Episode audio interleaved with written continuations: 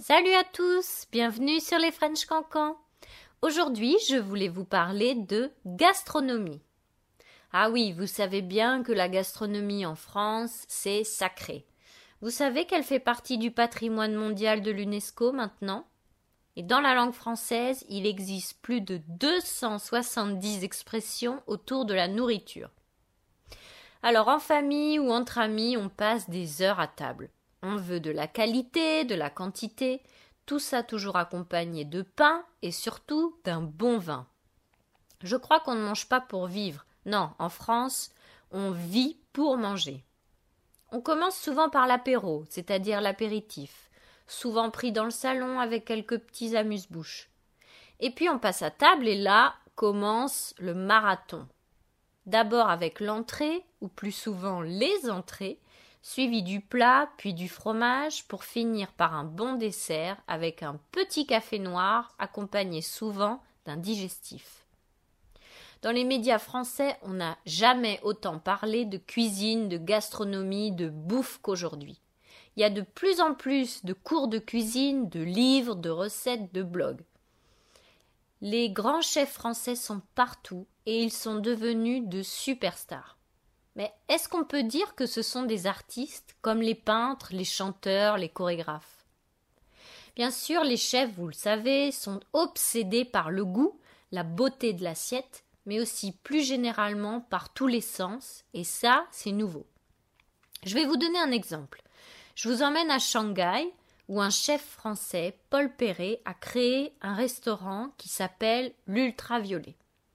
Alors attention, si vous voulez participer à l'expérience, il faudra réserver trois mois à l'avance.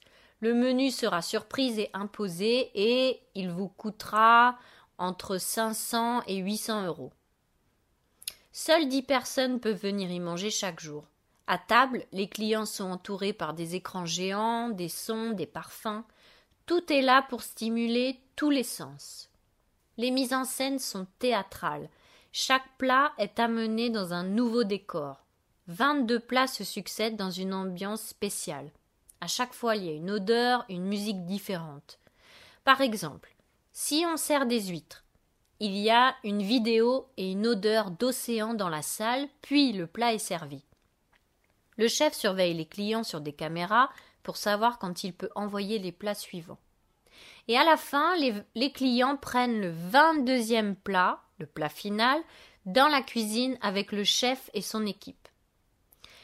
Les clients parlent d'une expérience forte, d'un art de vivre, mais moi je me demande si les chefs étoilés ne vont pas un peu trop loin dans leur quête artistique. Je me demande si on n'en fait pas un peu trop avec tout ça. D'ailleurs, vous savez, aujourd'hui, plusieurs chefs refusent des étoiles pour leur restaurant. Ils disent que c'est trop de pression. Moi, je vais vous donner mon avis. Pour moi, manger ne doit pas devenir quelque chose de chic uniquement. Pour moi, le repas, c'est avant tout un moment de partage. Le plus important, c'est vraiment d'être en bonne compagnie pour pouvoir rester à table des heures et parler et débattre de tout et de rien. Donc, ne vous mettez pas la pression. Si vous voulez m'inviter au resto, j'aime la bonne bouffe, mais aussi la simplicité. Donc un petit bistrot, ce sera parfait. voilà, c'est tout pour aujourd'hui. À bientôt.